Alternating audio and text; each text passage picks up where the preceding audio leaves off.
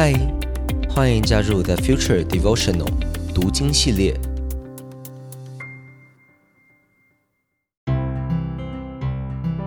嗨，大家好，我是洪章牧师，很开心与你一起借着马可福音这卷书，踏上福音的旅程。我所读的经文是当代圣经译本。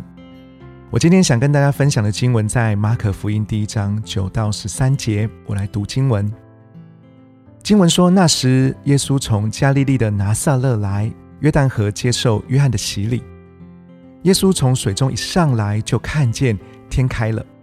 圣灵好像鸽子一样降在他身上，从天上有声音说：“你是我的爱子，我甚喜悦你。”圣灵随即催促他到旷野，他在旷野受撒旦的试探四十天，他与野兽在一起，有天使服侍他。Amen。刚刚读的这段经文，让我们看见圣父、圣子、圣灵美好的互动。有圣父的肯定，有圣子的顺服，还有圣灵的同在，一切都感觉的那么自然，那么的直接。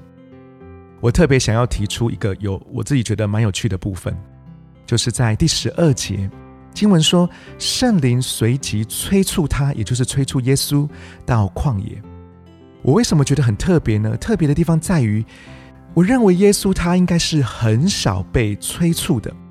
我倒是常常看见耶稣，他来催促门徒，因为耶稣总是知道自己要做什么，以及在什么时间点做是最好的。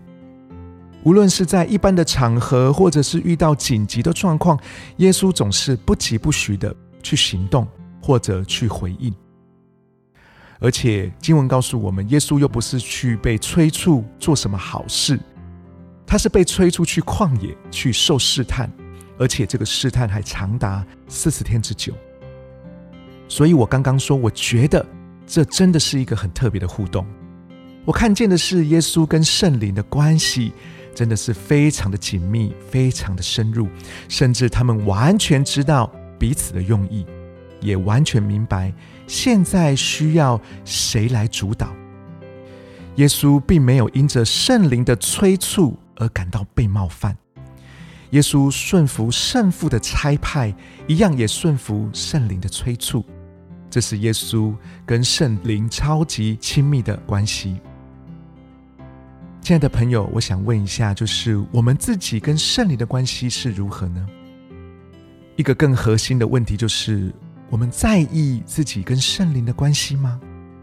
我们应该要更多聆听圣灵那微小的声音。问问圣灵，接下来我们应该怎么做？